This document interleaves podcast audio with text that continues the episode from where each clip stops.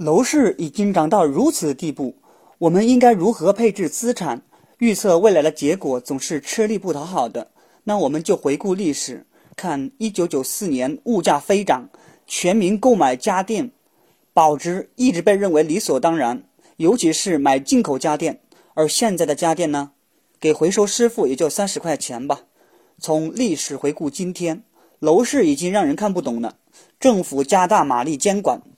我们普通老百姓想要的是不是挣大钱，而是应该是如何实践你的资产，实现保值增值。那么，做合理的规划和配置就势在必行。把资产分在不同的篮子里，这样不管任何市场的大熊市，你的整个家庭财务都能稳定度过危机。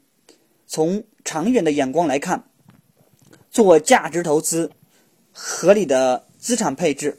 就非常适合大家。那么十月九号到十四号，格局商学院第十九期投资理财初级班全面开班，告诉你如何选基金，如何选股票。